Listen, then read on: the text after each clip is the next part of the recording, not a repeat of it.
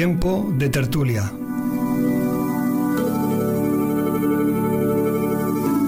Actualidad, cultura y espiritualidad.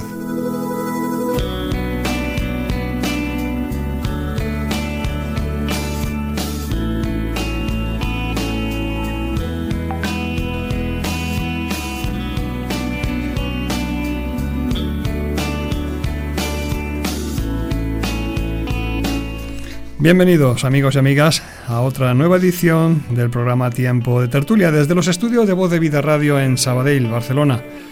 Acompañándoos vuestro compañero, amigo Paco Lobato, allá en los controles técnicos Eloy Lobato. Queremos transmitir en este día acerca de un, programa, un tema muy interesante como es el tema del alcoholismo y lo hemos planteado en forma de pregunta, el título del programa de hoy. ¿Una sociedad alcoholizada? Ese es el, debate que vamos a estar teniendo aquí en la mesa con nuestros invitados y queremos también recordarte que puedes sintonizar eh, este programa a través de internet en vozdevida.org o vozdevida.com y también a través de distintos medios en FM, frecuencia modulada como ONAPAU, eh, en Girona, Aliento de Vida, en Orihuela, Dynamis Radio en Madrid, Gospel FM en Alicante y Onda Paz en Barcelona y otras emisoras que se van a estar añadiendo próximamente. Así, saludos a todos amigos oyentes, os damos la bienvenida al programa de hoy. ¿Una sociedad alcoholizada? Y queremos plantearte una pregunta. Esperamos que puedas participar y deseamos que así lo hagas. ¿Crees que el alcohol es hoy un problema social serio? A. No, el alcohol no constituye un problema social importante. B. Todavía no, pero su consumo va en aumento a edades cada vez más tempranas y podría llegar a serlo. Y C. Sí, sin duda alguna, pero esta droga es socialmente aceptada y no se toman medidas suficientes para prevenir su adicción. Planteamos esta pregunta y te invitamos a participar de las siguientes maneras.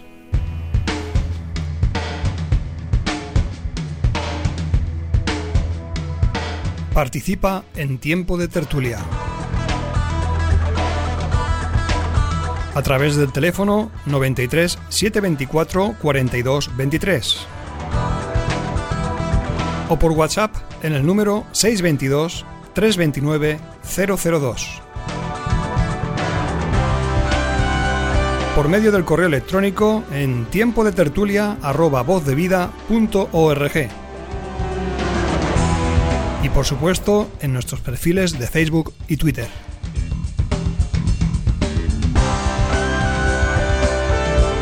Tiempo de tertulia.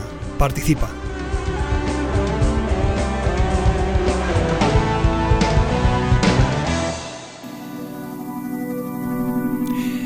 En la segunda sección de este programa tendremos el apartado cultural también. Tenedlo presente, tendremos a Mati Sánchez, Benji Galvez, que estarán con El Escondite de los Libros, presentando un nuevo título, un nuevo autor, que estará compartiendo con vosotros al final, como digo, del programa eh, de la tertulia aquí en esta tarde. Pues sin más preámbulos, vamos a dar paso a la presentación de nuestros invitados. Tenemos ya aquí con nosotros a Fran Cegarra, pastor y director de los Centros de Rehabilitación CERMA. Buenas, tardes, Paco. ¿Qué tal? ¿Cómo Bien, estamos? contento de estar otra vez aquí. Me alegro de verte. Igualmente. En esta semana hemos tenido un par de oportunidades de vernos. Sí, estamos ¿Eh? cerca. pastor aquí en Sabadell, Fran Cegarra. ¿Y cómo lo es? Samuel Vázquez. Buenas tardes, Samuel. Buenas tardes, Paco. Otra vez un placer estar aquí.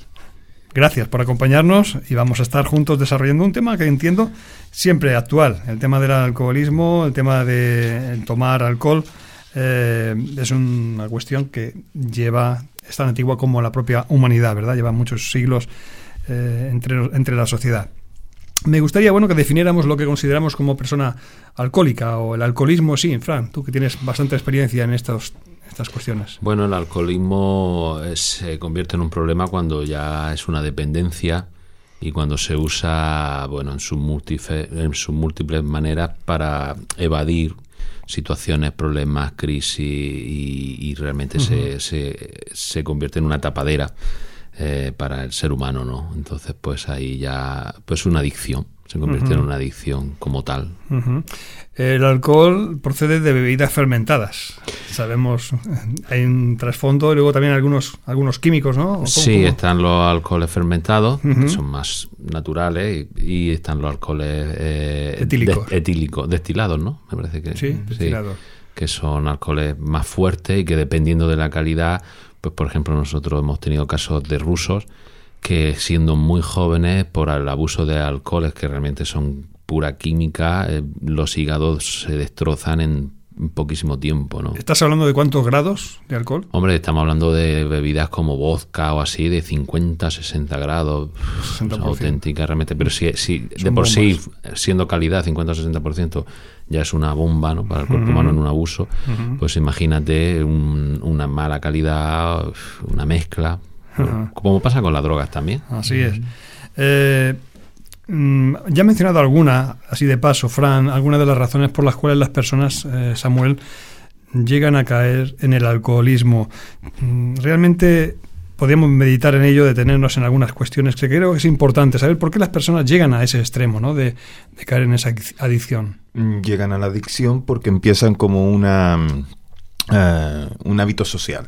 O sea, tenemos metido el alcohol como un hábito social. Eh, socialmente o culturalmente, por ejemplo, en nuestra sociedad española no hay, eh, no hay animadversión a decir, oye, pues vamos a sentarnos a tomar, a comer y tomamos un poco de vino. Eh, el problema está en, en, hacer que esa copa se convierta en dos, en tres, y como está socialmente bien visto y además introducimos a los chavales los introducimos a esto, entonces el problema está en que no, no, no, tenemos control, no le ponemos control. Y si no le ponemos control, pues entonces sí que se convierte en un, en un problema. Eh, vivimos en una sociedad que además el alcohol está legalizado. Es decir, puedes comprar alcohol en cualquier lugar, no te persiguen por ello y es fácil acceder a ello. Cuando hablan de legalizar algún tipo de, de, droga, ah, sea cual sea, a veces me pregunto si eso es mejor o es peor. Eh, supongo, supongo que al final eh, lo único que haremos es legalizarlo para recaudar impuestos, pero ningún otro fin. O sea, porque al final el perjuicio sigue siendo el mismo. Cuando puedes acceder a ello libremente, entonces tienes un problema. Y se ve que socialmente es aceptado por todos y que se ve como algo normal porque tenemos una adolescencia, eh, los adolescentes que, que tenemos en nuestra sociedad se inician en el alcohol muy, muy, muy a temprana edad. Bien a escondidas, bien porque piensan que eso les hace ser más adultos o ser más mayores o lo que sea. Entonces eso crea una dificultad, crea una dificultad bastante grande. Hay factores, por tanto, sociales, como menciona Samuel, culturales, pero también hay factores personales, psicológicos, que llevan a muchas personas a, a refugiarse o a evadirse, como tú decías, Fran, hace un momento, mm. eh, ese deseo de, olvidar, ¿no? De, tratar de apartar los problemas de alguna forma. Sí, el, el tema es que es un detonante eh, de si la persona realmente vivimos una sociedad con mucho dolor, con mucha frustración, sufrimiento, la gente con mucha culpa oculta, entonces el ser humano necesita como escapar a veces mm. y, el alcohol se puede convertir, como otras muchas cosas, en un escape para el ser humano. Lo que mencionaba Samuel de las generaciones jóvenes que hoy en día consumen mucho alcohol, el peligro que ahí se da es que no toda eh, esa masa luego serán alcohólicos el 100%. Algunos sí, algunos lo dejarán, pero de aquellos que lo dejen, lo que ocurrirá es que eh, en algún momento de su vida puede volver un detonante. Nosotros, por ejemplo, en nuestro centro hemos tratado casos de un, perfil tipo 50 años, viene la crisis, se queda sin trabajo, las relaciones en la familia no están todo lo fuerte que... y en su juventud tuvo un acercamiento al alcohol, pero ahí se quedó. Pero ahora se convierte nuevamente en un punto detonante de una posible adicción. Así que el tema de las juventudes que consumen excesivamente alcohol no solamente puede ser un problema para aquellos que continúen, sino para algunos en el futuro incluso.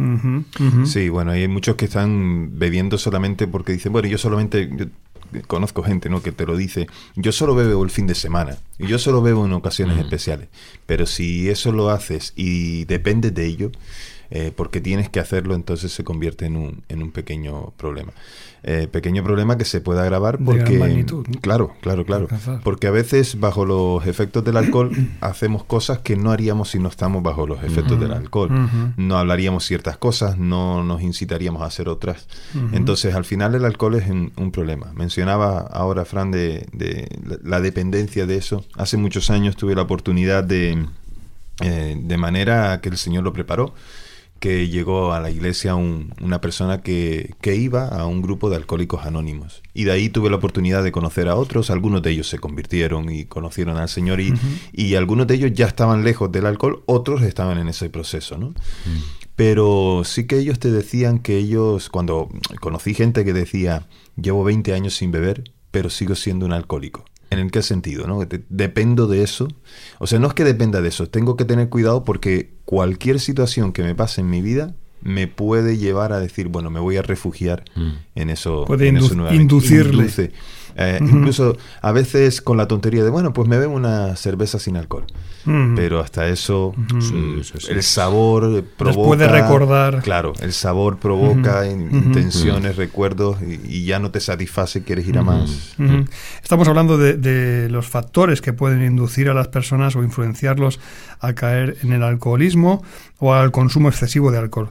Eh, mm, vemos a esas generaciones de jóvenes y adolescentes que está preocupando cada vez más en el ámbito público, es, un problema de salud pública realmente, eh, el hecho de que cada vez son más los menores que consumen el, alcohol, ¿verdad? Y muchos lo hacen por diversión o, por sentirse socialmente aceptados entre los amigos. Eh, esto realmente es un peligro, como tú mencionabas, Fran, y es una realidad. Sí, la verdad que se dan en contextos donde de entrada el, contexto en el que se da fiesta, ambiente, eh, desinhibición. Eh, en ese mismo momento ya se pueden dar muchos, muchas cosas que van a pueden ser peajes que van a, ser pagados por toda la vida. Con los chupitos. Sí, pero ahí pues se mezcla, como decía Samuel, el, el, cuando se cruza la barrera de donde uno realmente está en el, eh, borracho, ¿no? Sí, embriagado. Eh, se pueden manejar muchas más cosas, sexualidad, eh, ¿vale? violencia. Entonces realmente conocemos de casos que mucha juventud queda marcada ya de por vida por una mala noche. ¿no? Y, hay ignorancia en, los adolescentes de dónde se están adentrando cuando ellos dan pie a esto. Claro, es que es una edad donde, aun cuando se tiene la información, eh, hay necedad en el corazón del ser humano, mm. como dice la Biblia, ¿no? Entonces, eh, o realmente ha habido ahí un trabajo muy de la familia, que eso es un tema clave que vemos en este tema, pero aún eh, puede darse el caso pero que realmente se meten en un terreno muy, en un, em, muy em, embarrado, ¿no? Donde pueden muchos quedar ya tocados para toda la vida o ya lastrar realmente una dependencia que va a afectar, como decía Samuel, muchas más áreas de su vida, que va a producir que la adicción todavía se convierta en más, eh, se potencie, porque... Claro, si el alcohol te provoca la violencia con tu esposa, por ejemplo, en el matrimonio, con los compañeros de trabajo, pues eso te hace luego cuando pasa a sentirte peor, entonces recurre a más alcohol. Entonces realmente las adicciones es una perfecta bola de nieve mm. que van acarreando hasta el, momento en el que la, persona pues, pide ayuda, ¿no? Naturalmente el alcohol tiene unas sustancias que provoca la adicción, es decir, eh, si se llega a beber tanto eh, y se bebe cada vez más y se quiere más, porque hay un estado en donde el cuerpo tolera, ¿no? Un estado de mm. tolerancia del mm. alcohol. ¿Cómo, ¿Cómo, funciona esto, Frank? ¿Cómo químicamente? Eh, bueno, el tema es que el, alcohol va desinhibiendo ¿no? el, sistema nervioso y, y, todo va pues como en un, en una comparsa, ¿no? Va poco a poco, poco a poco. Entonces, la, conforme el hígado, también hay un momento donde el hígado ya no puede procesar más alcohol y ahí se puede dar lo que se llama un coma etílico, que eso realmente se puede llegar a perder la vida. Pero todo va en un, en un proceso gradual donde también ocurre algo en el sistema, en el cuerpo humano, que eh, el que consume habitualmente alcohol, el cuerpo humano lo va tolerando, entonces necesita más cantidad para realmente conseguir entonces, los efectos, los efectos que al principio se daban, ¿no? Y realmente es todo un problema también de salud, este tema. Y en nuestro país es un problema de salud. Se puede, se puede, pregunto, no lo sé, porque tú tienes más experiencia, conoces, pero se puede llegar a decir que no, no la misma cantidad de alcohol no le hace el mismo efecto según a qué personas, porque el consumo, eh, la tolerancia que uno tiene.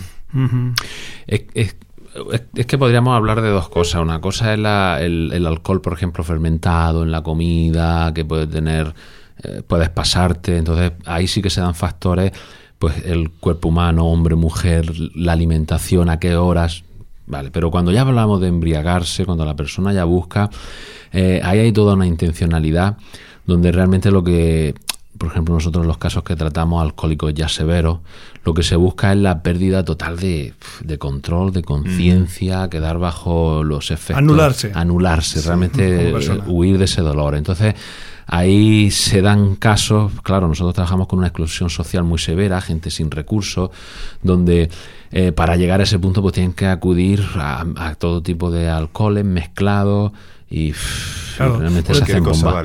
Pero este tema también se da no, no solamente en personas en riesgo de exclusión, se da también en las altas esferas, es decir, hay personas acaudaladas o buena situación económica que precisamente también necesitan emborracharse para evadirse. Esto a veces lo vemos por el cine, lo vemos en películas, ¿no? Pero es una realidad. Sí, sí, sí, sí. El problema es que si solamente te emborrachara y te fuera a dormir, cuando vemos luego eh, las cosas que a veces salen, ¿no? la resaca. no, y antes de la resaca, a lo, que da lugar todo sí, no, no, está claro, está claro. Realmente da lugar a las pasiones más vergonzosas del ser humano, a su pecaminosidad, mm. a su descontrol, y ahí eh, pues muchos de, las, de, los, de los delitos y de las cosas que, se, que ocurren, eh, realmente detrás está el alcohol y droga. y Claro, porque el alcohol desinhibe, desinhibe. Creo que el alcohol al final no, no mide, o sea, no, no va a respetar a qué clase social eh, va a cualquier lugar. Lo que pasa es que sí es verdad que a lo mejor en las clases sociales bajas, más humildes, más humildes se puede ver alguna algún tipo más de, de, efecto en eso, ¿no? Mm, tal vez la persona que puede lo, lo, lo, intenta ocultar o lo oculta de alguna u otra manera o bebe de otra manera. Pero al final depende de eso o simplemente tiene necesidad de ello. Eh, si respondemos a la pregunta inicial, si estamos en una sociedad alcoholizada, lo estamos totalmente. Eh, ya se prohíbe la publicidad en el deporte de todo tipo de alcohol y demás, pero sigue estando, lo seguimos viendo de alguna u otra manera y se sigue publicitando. Ah, pero eso muestra que hay un consumo, que hay una demanda y que al final, bueno, poderoso caballero don dinero. Eh, los empresarios que se dedican a este tema querrán que se produzca y querrán que se, que se venda más para mm. poder eh, eh, facturar más. Estamos tratando de entender un poquito mejor lo que es la adicción al alcohol. Mm. para ello estamos aquí con Fran Cegarra, director de los centros CERMA aquí en Cataluña. Y Fran, hay una cuestión que a veces también eh, habéis, habréis experimentado en vuestra labor. Es cuando un alcohólico es rehabilitado hmm. y luego vuelve a recaer. Hmm. O sea, es más difícil entonces salir esa espiral de caída, de salida, vuelta a caer. La verdad que es curioso, pero se hay unos márgenes de trabajo diferentes en el alcohólico que en el drogadicto hay, hay, algunos parámetros que son diferentes. El alcohólico eh, se, se, consigue, porque como hablábamos, está más normalizado. Entonces, en el proceso de su adicción y en los años en, lo que, en la que la ha podido desarrollar, consigue eh, esconderse más, eh, autoengañarse más. Mm. cuando ya llega el momento en el que realmente es reconocido, normalmente suele ser mucho más profundo el problema y estar más avanzado que el que realmente cae en una adicción como la cocaína o cualquier este tipo de sustancia. Entonces, a la hora de trabajar luego con, el alcohólico eh, y, consigue salir, también digo que es más difícil salir del alcohol. Que la, no me pregunta ahora todos los por qué, pero te estoy hablando de estadísticas. A, nuestra experiencia. A, nuestra experiencia.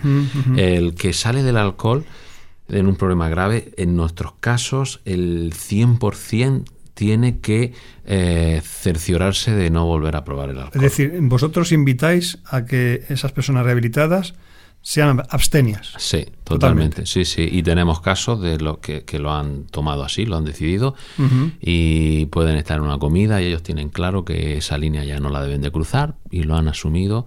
Y, y luego hemos tenido casos que han querido negociar y como hablábamos antes, pues serán detonantes el sabor, el ambiente, También cuando la persona, por ejemplo, un alcohólico lleva 5 o 10 años sin consumir, con beberse una cerveza, mm. ya su organismo se activa, incluso puede llegar a tener la sensación porque... Y el deseo. sí, todo, se activa todo y, el, alcohol sube antes de una persona que normalmente puede beber una cerveza puntualmente o todos los días, es diferente. Entonces, eh, bueno, son de esos casos radicales, como Jesús habló, eh, si quieres heredar la vida eterna, si quieres alcanzar realmente el propósito, pues tienes que mm. cortarte la pierna o sacarte el ojo. Hay que tomar decisiones muy, muy radicales, incluso hacer cambios de itinerarios por donde antes solías ir, bares, amistades.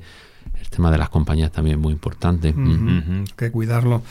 Y bueno, eh, en conclusión, Samuel, en cuanto a, este, a esta cuestión de entender mejor la adicción, se ha de encarar el problema, es decir, no se puede tapar, no se puede ocultar. Cuando una persona tiene la necesidad, debe de buscar la ayuda. Sí, lo que pasa es que no todos los, los que desgraciadamente eh, están perjudicados por el alcohol piden ayuda. En muchos casos la ayuda ya la piden en el último momento y ahí sí que es, es difícil. Y a la desesperada, ¿no? A la desesperada. Mm. Pero, pero bueno, quien quiere, yo creo que quien quiere puede, ¿no? Y si mm. es consciente de su realidad eh, social, de, de su estado físico, de a dónde te ha llevado, también porque se deterioran no solamente la persona en sí, en primera persona, se deterioran también las relaciones que de las que están alrededor del mm. entorno. Mm. Afectan, a, afectan al, ámbito privado de la familia, pero afectan también a las relaciones laborales, a las amistades, todo. Mm. Entonces, si piden ayuda, yo creo que hay un montón de mecanismos que, que están dispuestos a, ayudar y personas que están dispuestas a, ayudar.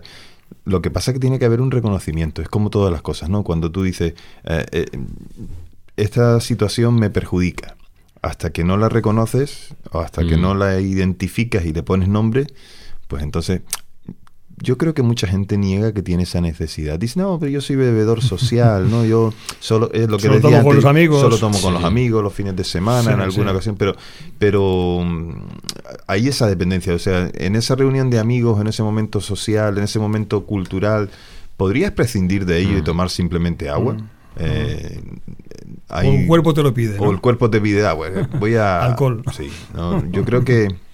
Yo creo que afecta a muchos más ámbitos, pero creo que, que la negación es un problema eh, en sí, ¿no? Que acompaña al mismo problema. Entonces hay que intentar que la persona reconozca que tiene eh, una dificultad con eso.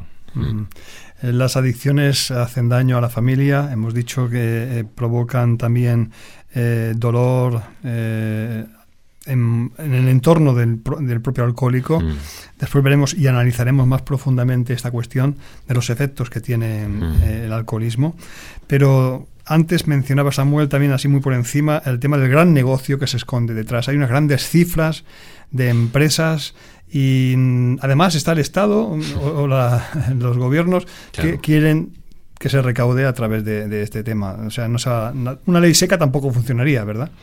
No, yo creo que hay unos lobbies muy, muy potentes en nuestro país. Claro, es que la línea es muy delgada porque hay un problema de alcoholismo, pero luego también hay otros países no lo tienen como nosotros, una cultura del vino, una cultura de la gastronomía.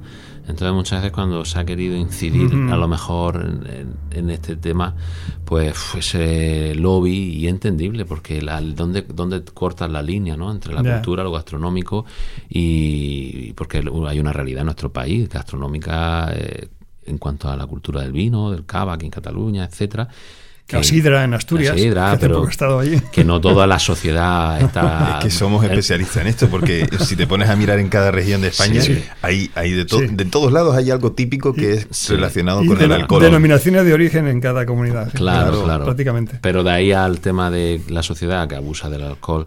Pues sí, ahí hay otro tipo de bebidas también, más de, vinculada a la noche, a la fiesta, a las bodas, a las tal que lo vemos que el gobierno siempre que quiere realmente sacar tajada, ahí pone el impuesto. Pasa como con el tabaco, ¿no? O sea, como con el tabaco. Saben que mata, que daña. Eh, y después hablaremos de los efectos en la salud también que tiene el alcohol, que cada vez hay estudios más exhaustivos que afirman que perjudica la salud. No, y evidentemente mm, mm, creo que cualquier gobierno lo puede erradicar si quiere. Lo que pasa que es esto de los intereses que están detrás. ¿Quién se atreve? Y que, claro, ¿quién se atreve a, ponerle el cascabel al gato? Vamos a hacer una breve pausa y planteamos de nuevo la pregunta de la semana y enseguida estamos con todos vosotros de nuevo tratando el tema del alcoholismo. una sociedad alcoholizada?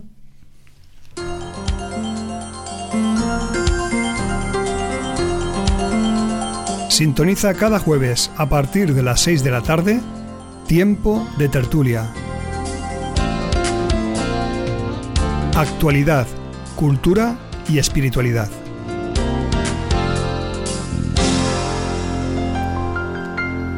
Y aquí tenemos la pregunta de esta semana. ¿Crees que el alcohol es hoy un problema social serio?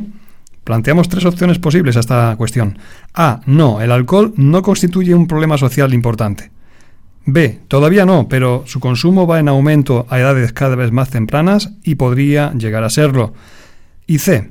Sí, sin duda alguna, pero esta droga es socialmente aceptada y no se toman medidas suficientes para prevenir su adicción.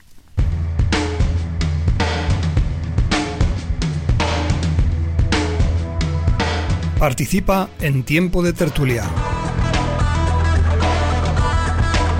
A través del teléfono 93 724 42 23. O por WhatsApp en el número 622 329 002. Por medio del correo electrónico en tiempo de tertulia por supuesto en nuestros perfiles de Facebook y Twitter.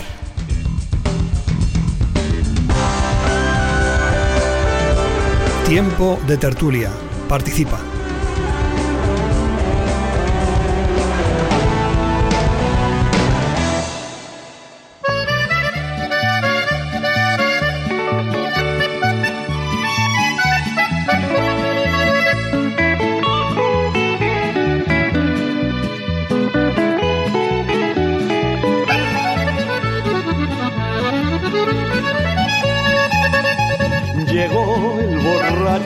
A su amigo el cantinero.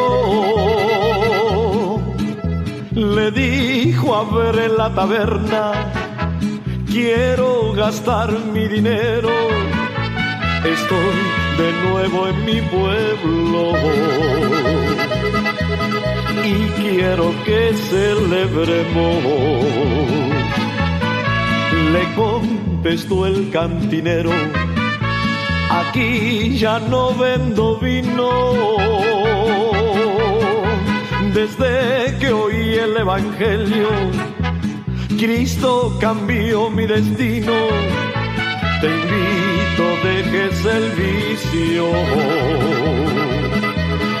Vente a la iglesia conmigo. Y borracho y cantinero Cristo se convirtieron. Uno cerró la taberna y el otro se ahorró el dinero. Ahora los dos se dedican solo a hablar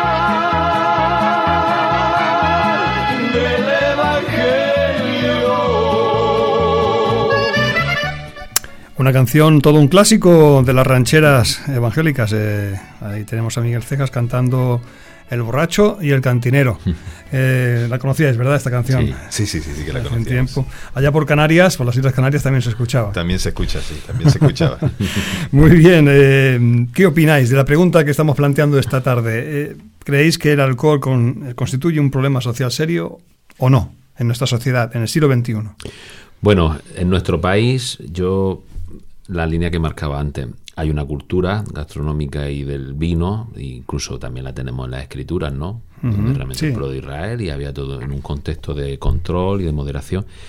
Pero en la otra línea sí que se convierte y todavía puede convertirse en un problema mucho más grande. En esa parte donde es desmedida, donde se usa para tapar y ocultar. ¿Tú crees que también eh, el hecho de que los menores cada vez consumen alcohol a edades más tempranas, esto puede ser un problema social muy Eso importante? Lo es y lo, y lo continuará y lo será, sí, sí, totalmente sí, de acuerdo. sin duda no lo será, lo Esto- es, lo es los botellones y Esto es un problema, o sea, el botellón, el acceso fácil al, al- a cualquier tipo de alcohol. A veces las restricciones son irrisorias, ¿no? Porque te dicen que después de las 10 de la noche no puedes comprar alcohol, pero los muchachos, los Sí. jóvenes se, lo- se las apañan para poder comprarlo.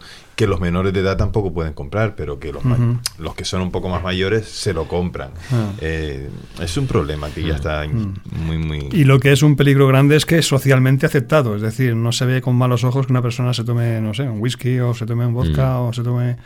Sí, yo creo que socialmente ya no está bien visto cuando una persona ya ha perdido o está experimentando las consecuencias a través del alcohol pero en un inicio, en una... Ir a los bares. Sí, en un terminar más menos, en una sonrisa, no está tan, no está mal visto, la verdad que en esta sociedad hoy en día arrastramos eso, pero ya de, generación. Hablemos ahora, si os parece bien, de las consecuencias que, que conlleva, que comporta la adicción al alcohol. Ah, hay unas señales de advertencia, me imagino, hay algunos síntomas que se puede detectar que una persona está teniendo algún tipo de problema con, con el alcohol. ¿Qué opinas, eh, Fran? Eh, en cuanto a fisiológico o bueno, general. En general, eh, señales de comportamiento conductuales, eh, físicas. Bueno, cuando la persona realmente eh, ya a deshora de lo que pueden ser las comidas, acude al alcohol y realmente se, se le ve ¿no? en el olor, en el comportamiento, que por la mañana, a media tarde horarios que no son habituales donde realmente se debería de estar eh, usando. Eso ya son síntomas de alerta no de que hay algo algo no anda bien. Y, y, luego sobre todo los cambios de, en el tema del humor de la socialización. Todo eso son factores que la persona realmente está entrando en un en una bueno el alcohol está haciendo efecto en su en sus emociones en su forma de ser eh, y en sus cambios de comportamiento. Normalmente el alcohol pues una persona tímida la puede sacar esa agresividad. El alcohol en un sentido saca lo que tú puedes controlar pues es más fácil que salga. Eh, el daño que provoca en las familias. Ah, vemos muchas veces Samuel eh, casos de violencia doméstica donde detrás realmente ha estado implicado el alcohol, sin lugar a dudas. Sí, no es una justificación, pero, es una, realidad. no, pero, es una realidad. Es un factor que suma. Es una realidad, suma mucho porque se pierde el control. Después eh, aparece la culpabilidad y otro, otro, otras cosas más. Pero sí es cierto que, el alcohol trae, ya lo comentábamos antes un poquito, el mm. problema de, las relaciones en el ámbito íntimo, de lo, privado, lo familiar, mm. eh, pues trae dificultades. Eh, en la pareja y también la trae para con los hijos ¿eh? y, con el entorno más cercano. Eh, vemos también que el, efecto que trae el alcohol negativo sobre la salud, hoy en día se han hecho algunos estudios que demuestran que aún el consumo moderado, y aquí cito textualmente eh, algunos artículos que han aparecido en la prensa, por ejemplo, un estudio llevado a cabo por la Universidad Oxford y el University College de Londres, en Reino Unido, que concluyen que incluso el consumo moderado de alcohol está relacionado con un mayor riesgo de disminución de la salud mental y de las habilidades cognitivas. Eh, se habla de que precisamente eh, hay unos factores eh, que afectan, ¿no? O sea, que mm. y de hecho el alcohol llega a tocar algunas del sistema neurológico y demás, mm. afecta al cerebro. Mm. Sí, sí, es verdad, de esos estudios lo he sentido. y, y, es verdad que luego pasan facturas eh, la capacidad de concentración. La, afecta la memoria. Afecta la memoria, la habilidad. Incluso el lenguaje. Sí, sí, es verdad. Nosotros tenemos personas con las que hemos trabajado ya que dejan el alcohol en una edad de 50, 50 y tantos años y te das cuenta que, hay una recuperación fisiológica, efecto en el cuerpo, en el organismo, eh, en el hígado, sobre todo, que queda muy afectado. Y también cuando una persona ya entra en un problema de alcoholismo severo, pues también entra en un descuido de sí mismo. Entonces, eh, en ocasiones cuando paran y deciden retomar el camino de salida de la adicción, el, organismo como que reacciona eh, a todo lo que realmente se ha abusado de él. Y entonces de, pronto, pero si yo nunca me había sentido enfermo, si yo hacía años que no iba al médico, ¿y cómo que ahora voy día sí, día no? Bueno, claro, ahora el organismo ha dicho, ahora me voy a pagar la cuantía ¿no? de todo el Esos residuos, los residuos que le quedan en el organismo. Mm. Eh, tomar alcohol significa perder el control también, ¿no? Lo dijimos antes, pero cuando uno pierde el control no es dueño de sus actos. Hablaba del habla. evidentemente que nos prohíban conducir. Bajo los efectos del alcohol, ya te dice que, que no, no, tienes control, que tú no puedes, no, no eres consciente de tus actos, los reflejos, eh, facultades. Los, movimientos, eh, llevar el coche de un lugar a otro, la vista, el sueño, ¿no? Todas esas consecuencias. Yo creo que por eso digo que, que, mucho bien tiene que ver con la negación, ¿no? Lo primero que uno, algún reportaje que ve o algún artículo que ve de algún accidente o algún atropello, eh, yo no lo vi.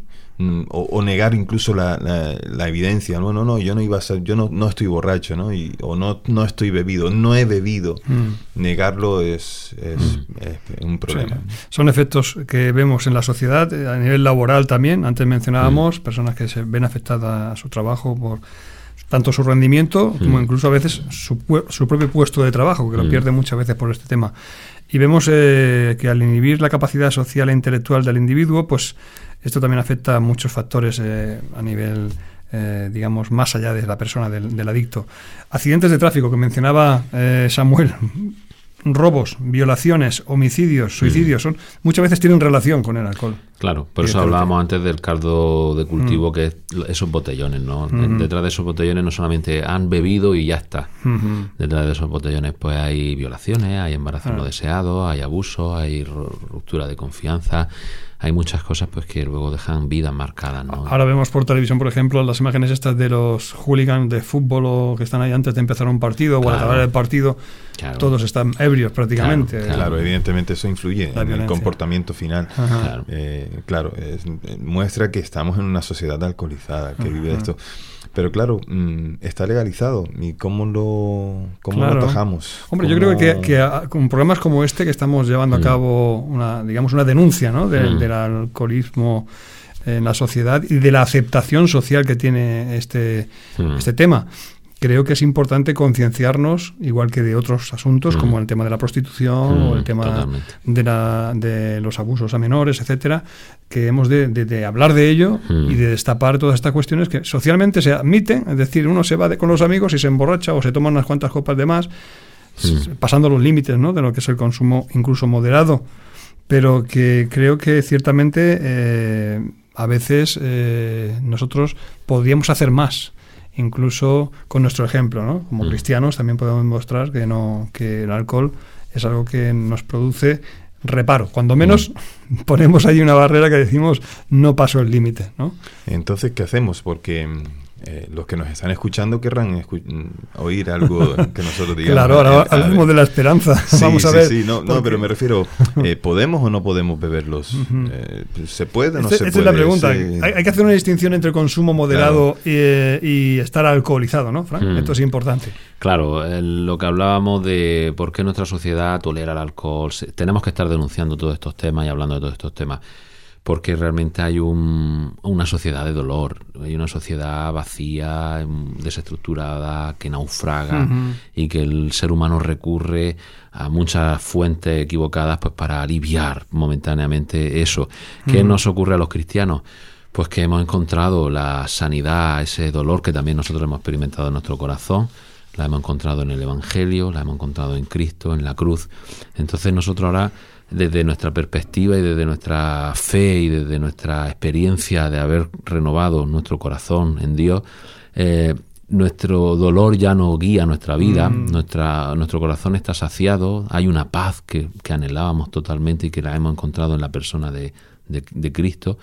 Y ahora podemos disfrutar saludablemente y, con dominio propio de todo el bien de Dios y de todo, porque el placer no lo ha inventado el diablo, el placer lo ha inventado Dios. Entonces, como creyentes, podemos disfrutar del placer que hay en el matrimonio, del placer que hay en la sexualidad en el marco del matrimonio, del placer de, de, una comida en su momento, del placer pues, de, acompañar esa comida con un, una copa de vino, por ejemplo. y pero ya no lo hacemos dependiendo ni como un fin en sí mismo. podemos disfrutar de unas vacaciones, podemos disfrutar de la naturaleza, de una puesta de sol, de la amistad. Pero realmente nuestra, ya, ya no lo estamos usando como un fin, sino ya se convierten en medio, mm. ¿verdad? Para, para deleite, como decíamos también. Eh, es cierto que eh, dentro de unos límites no es, eh, mm. no es perjudicial para, para una persona tomar eh, una cerveza, tomarse un... Yo particularmente eh, prefiero la cerveza sin alcohol, particularmente por el hecho de que a veces eh, pues el sabor lo encuentro más demasiado fuerte con el alcohol, ¿no? Pero bueno, tampoco pasa que uno tome una cerveza, siempre claro está, con, Un, dominio. No lo suelo tomar, yo personalmente hablo, ¿no? Cada uno de vosotros podéis decir vuestra experiencia personal que también puede ayudar a otros, ¿no? Pero como decía Fran, si alguien ha tenido problemas con el alcohol, nunca es recomendable de que se le induzca hmm. ni siquiera con eh, la bebida 00, hmm. porque puede Uno tiene que saber sus límites. Mm, Exacto. Si viene de un contexto donde el alcohol era protagonista, hmm. yo venía más o menos de un contexto así, entonces mm, tomas una decisión, o te enganchas al, a la ola o te desenganchas, es decir, o, o tomas la postura contraria. Yo tomé la postura contraria bebo, sí, pero sí que reconozco que intento controlarlo. No, no compro, generalmente no compro, más bien me lo regalan. Uh, entonces digo, bueno, pues lo, uso a largo tiempo, a largo plazo, pero el tema está en que mm, también hay personas que en cuanto al alcohol, personas que se convirtieron y vinieron al, al, Señor y de repente dijeron, me deshago del alcohol pues entonces te dicen, no, no bebas, no bebas. Yo creo que ellos sí advierten desde la experiencia de lo que ellos sintieron. Alguna que otra vez yo le decía en plan broma a algún hermano, mira, es que tú decidiste beberte lo, que tenías que beberte toda la vida, te lo bebiste en 10 años y yo lo estoy repartiendo.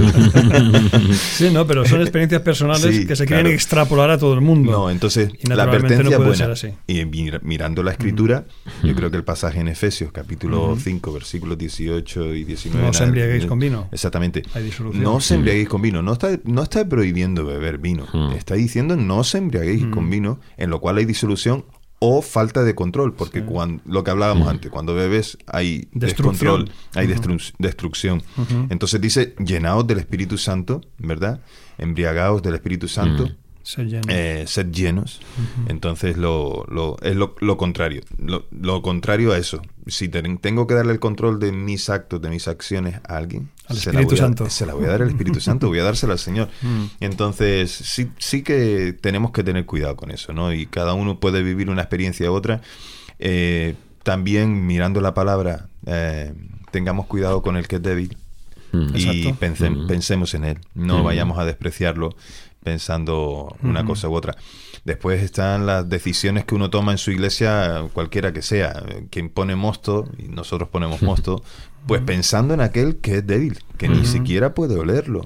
Eh, oiga, pues nada, el que quiera, pues que lo haga en su casa, ¿no? Yo creo que ese pasaje de, de Corintios, de Primera de Corintios, capítulo 11, eh, ¿no? Sí, capítulo 11 nos habla acerca de eso. Pensad también en los débiles, pensad en lo que... Y el que quiera hacer algo extra, que lo haga en su casa.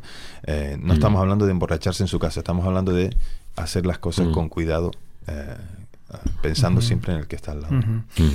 España nos dice una noticia y después ya entraremos, si os parece, entrando en la recta final del programa, en la liberación que, se nos ofrece de esa esclavitud, del alcoholismo. Si hay personas que tienen problemas con este tema, pues hay esperanza y queremos eso también eh, manifestarlo en este programa. Pero hay un dato interesante que quiero también destacar relacionado con nuestro contexto más cercano. España duplica la tasa mundial de consumo de alcohol. Duplica la tasa mundial que está en 6,2 litros por persona y año cuando en España son 11,2 litros al año que están consumiendo eh, de media los españoles. Los países europeos, entre los más bebedores eh, con, están de todo, de todo el eh, continente, pues está en 10,9 y tal, pero es que España aún supera con 11,2 al, promedio europeo, ¿verdad? La bebida más consumida, ya lo sabéis, la cerveza. y a nivel mundial gana la alta graduación, dice este, este informe, según la OMS, la Organización Mundial de la Salud, lo que nos coloca ligeramente por encima de esa media europea de 10,9, estamos en 11,2, y muy por delante de las tasas mundiales que están en 6,2 litros por persona y año. Eso también es revelador. Eso es revelador. Eh, en, algo somos líderes. Bueno, tristemente somos líderes. Tristemente, sí. Y, algunas son penosas, ¿no? Eh, entre ellas esta. Eh, bueno, España es el. Perdona, te interrumpa, Samuel, ahora me viene a la memoria. Es el país que tiene más bares eh, por metro cuadrado de todo el mundo. Ese es un récord. Ese, es, otro, ese es, un récord muy bueno también. Otro, claro, eso facilita, eso parece que, que lo, eh, no, no, olvidemos que somos un país turístico. Yo quiero hasta excusarme y todo. No olvidemos que somos un país turístico. Tú eres de Canarias. Mucha gente, tú eres de Canarias. Tiene mucha gente que hace mucho consumo de alcohol, ¿no? pero bueno, la verdad es que sí, que tristemente, eh, tal vez por esa socialización del alcohol. El vino, ¿no? Pensé que ibas a decir que la, bebida más consumida en España era el la vino. Cerveza, la cerveza. Porque, bueno, somos exportadores, consumimos mucho vino Tal vez la, cerveza se consume en más cantidades porque tiene menos graduación que lo que el vino tiene. Pero, pero es, curioso, es curioso que, seamos líderes en esto y, que bueno, que tristemente eso esté, esté asumido como algo normal. Una pregunta que creo que aquí nos va a abrir el, debate a, a, cuestión de la liberación. ¿El alcoholismo, Fran, tú crees que es una enfermedad o es un pecado? Es un pecado. El alcoholismo es un pecado en el sentido de que eh, de pronto no enfermas y, adquieres un hábito y una conducta eh, que es superior a ti, como puede ser una enfermedad ¿no? que el cuerpo produce. El alcoholismo es abrir realmente una puerta a, a una forma eh, de beber, de concebir la vida, de, de consumir un producto que empieza a tomar el carácter de una adicción, pero es verdad que todo procede de nuestro corazón. Nuestro corazón eh, en esa búsqueda de realmente su, su norte, su fin, su, su, propósito, pues se equivoca donde lo busca y, la palabra pecado quiere decir eh, errar en el blanco, ¿vale? O no dar la talla, podría ser. Entonces, cuando el ser humano busca, por ejemplo, una sustancia como el alcohol, como, como podrían ser otras cosas, eh, ese fin que solamente puede encontrar en su creador, en Dios, y a su manera, pues está pecando, está fallando en el blanco, no está acertando. Siempre que el ser humano no acierta, se hace daño a sí mismo y también hace daño ¿no? al creador. Mm. ¿Y hay esperanza, Samuel, para la persona alcohólica, el adicto al alcohol? ¿Hay salida? Por supuesto que hay salida, porque si hablamos de que la actitud hacia el alcohol de manera constante y que sea dominante, todo mm. aquello que nos domina se convierte en nuestro Dios. Mm y todo aquello que lucha con el Señor, con el verdadero Dios, con el único, con el único Dios, se convierte en un rival, por lo tanto, es una tendencia pecaminosa y es pecado. Entonces, eh, la liberación viene por reconocer, eh, aquí también reconocer la necesidad de ayuda física es importante, pero también reconocer la necesidad de ayuda espiritual. Mm. Entonces necesitamos eh, reconocerlo y una vez que lo reconocemos acudimos al Señor. Y aquí hay liberación no solamente de esa situación, sino hay liberación del pecado en general y en el reconocimiento de nuestro pecado y en reconocimiento de que Jesús es el Señor, viene la vida eterna. Liberación hay, es posible, claro que sí. Eh, lo que hace falta es quererla. Pero bueno, hablamos del alcohol, pero podríamos hablar de cualquier otro, otro área de la vida. ¿Y no sería quizás una solución aunque taxativa, pero eh, para cualquier persona mm, es, una, es un planteamiento que hago. ¿eh? Promover la abstinencia, es decir, sabiendo que el alcohol, incluso con un consumo moderado, perjudica la salud, y se está sabiendo ahora con estudios que se han hecho muy profundos, de más de 30 años, eh, ¿no sería más conveniente promover esa abstinencia de no tomar alcohol? Cero por ciento alcohol. Culturalmente, a nivel país, por ejemplo. A nivel social promoverlo, digo. Bueno, la verdad que a, problemas graves, medidas radicales, ¿no? Entonces, eh, ¿por qué no promover? Yo no lo veo disparatado y no lo veo desde una base realista, lógica y, científica también y médica de todo lo que conlleva. Naturalmente sería algo utópico, ¿no? Es decir, claro, la industria que detrás, los intereses de recaudación. Sí, pero bueno. Y, socialmente, pues aceptarlo. Pero pensemos, no sé. Sería una lucha grande. No me cabe la menor duda de que hay gente que está pagando eh, porque se hagan informes favorables a ciertas cosas. Eh, igual que has leído un informe mm. que dice que el alcohol trae perjuicios para la salud, mm. también hay quien te dirá que eh, tomar un poquito de alcohol, dependiendo de qué alcohol, mm. acompañándolo en las comidas, no sé qué, no sé cuánto, te dirá que es bueno para la salud y que es bueno para el corazón. Exactamente. te lo recomiendan las sociedades más médicas. médicas, cualquiera de ellas te dirá que esto. ¿Quién paga esos informes? Es decir, en esta sociedad... ¿Cómo no se le pone coto a que los menores beban? ¿Cómo no se le pone, Por ejemplo. eh, sí, una medida? ¿Cómo no se empieza a poner una medida ya? ¿Por qué no se enseña, por ejemplo, en los centros de secundaria, que es cuando se comienza Mm. prácticamente, se, se inician en el alcoholismo, en el consumo de alcohol, a esas edades, ¿no? En secundaria. Porque no hay una materia que les enseñe. Evidentemente la educación es muy importante, Por pero, ejemplo. pero En el hogar, en los ¿es padres. suficiente la educación? ¿No es necesario que la ley acompañe? No es necesario que se Mm. editen leyes que, que aunque estrictas, no, no es que coarten la libertad, es que pienses en el ser, en el ser, el Mm. individuo. ¿no? Porque tú dices, no, pues me van a impedir beber, yo bebo si quiero. Muy bien, beba usted si quiere. Pero pensemos en la libertad del, del ser, en lo que lo- la persona, el individuo, los- las consecuencias que eso le trae. Y a un adolescente, a un joven que no tiene todavía, eh, no sabe ni siquiera Mm. qué va a hacer en la Ni vida. formado qué- el cerebro, ni porque formado aún cerebro. no tiene Claro. desarrollado Entonces, completamente. Yo creo que es importante la educación, pero también Sí. la legislación. Recuerdo que hay un país en el norte de Europa, no sé si es Suecia, creo que es Suecia, si no me equivoco, o Finlandia, que- en el que una cerveza te puede costar tranquilamente 6, 7, 8 euros. O sea, de de ahí para arriba, solo una cerveza. No sé, quizá subir el precio del Lo alcohol. graban de una manera prohibitiva, ¿no? Sí. Como ha pasado con el tabaco. Sí, en nuestro No, país y- el tabaco ha disminuido el consumo desde que... Pero No sé qué puede costar una cajetilla, Sí. pero... Sube, sube el precio porque suben los impuestos, entonces Claro. la gente, pero hay gente que te dirá, yo fumo porque quiero y me da igual que cueste caro. Hay Claro. gente que se lo puede permitir, pero también es verdad que en cuanto al tabaco, ahora El consumo se- prolifer- el consumo se ha disparado en el tipo de tabaco Ya. este que, de, de- Sí, que de- se compra en bolsa, ¿no? Yo Sí. no tengo- Eh, hay muchos países del mundo donde la venta del alcohol no se puede, no se puede hacer en un supermercado. Hay establecimientos que son Mm. específicamente para eso. Entonces, lo que todo aquello que facilita Hmm. entonces, que a lo que se pueda acceder fácil es, de, de llevar. Y restringir el acceso al alcohol a los menores es fundamental, como dice Samuel. Mm. eh, Tiene que haber una norma- normativa más estricta que persiga es punto estos comportamientos. Yo creo que eso es porque, necesario. eh, Por negocios mercantilistas se está Mm. perjudicando la salud de muchísimos adolescentes y jóvenes. Y esto es importante también reconocerlo. Eh, vamos a ir a lo que dice la Biblia. Tenemos unos 10 minutos para terminar aproximadamente. Y naturalmente que en el Antiguo Testamento, a quien abusaba del alcohol, a quien se emborrachaba, había una pena capital para él. Es- Lo encontramos en Deuteronomio 21, versículos 20 y 21, donde se dice claramente de que el que se embriague pues será, será muerto, se le consideraba como cualquier otro pecado Mm. eh, capital. Eh, cuando llegamos al Nuevo Testamento nos encontramos que Pablo recomienda incluso a Timoteo que por causa de su salud tome algo de vino.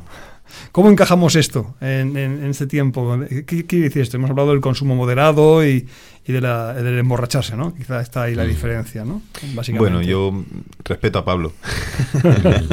Eh, yo creo que el consumo moderado, pero es como todas las cosas. Yo creo que eh, el azúcar es bueno para la salud también, lo necesitamos, pero si te pasas comiendo Claro. azúcar, eh, el exceso te va, a produ- te va a provocar también Cualquier proteína, la carne Claro, mismo. cualquier proteína, comer carne solamente, eh, prescindir.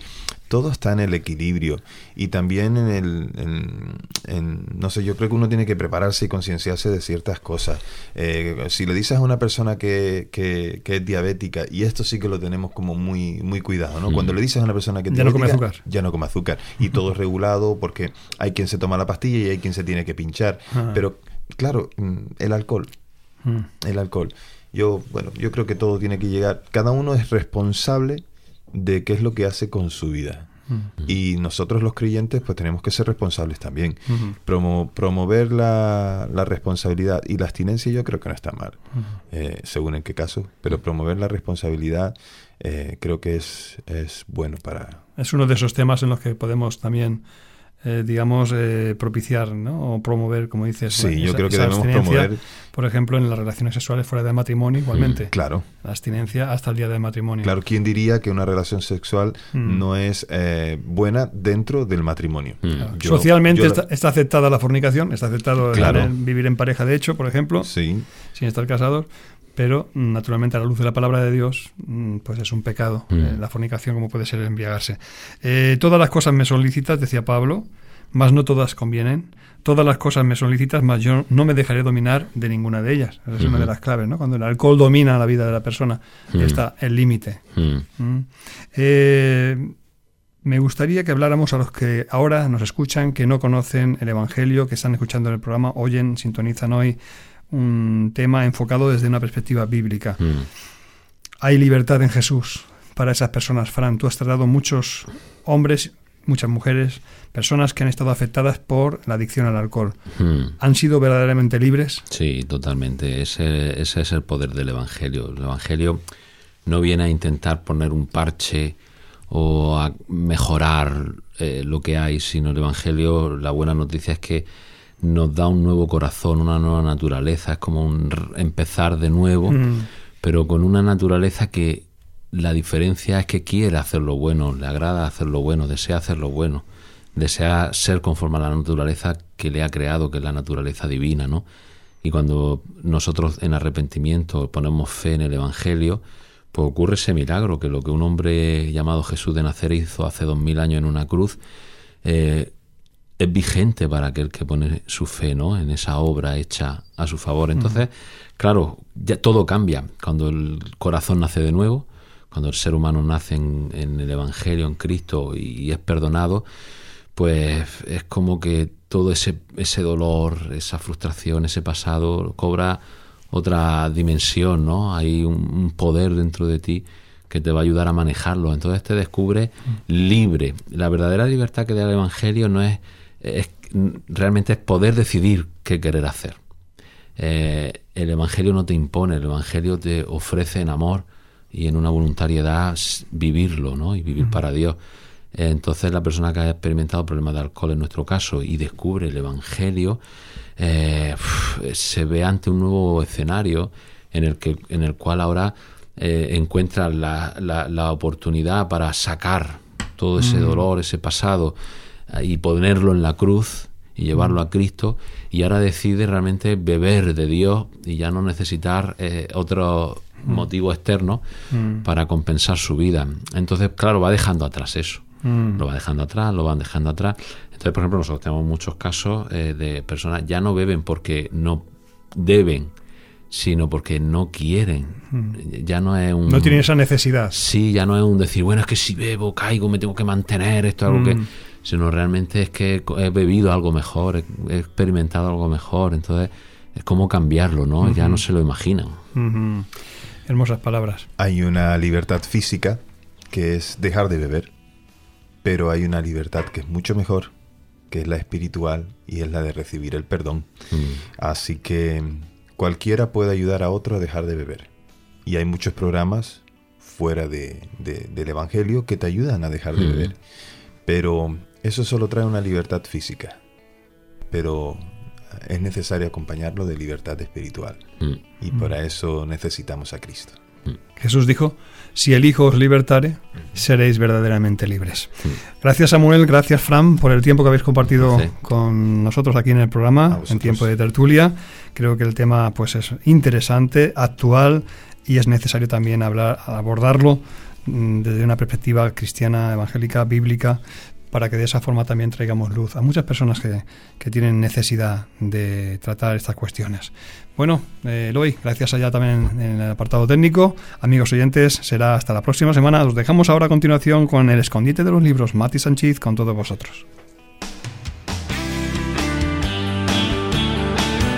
En la tarde de los jueves, a partir de las 6, tiempo de tertulia.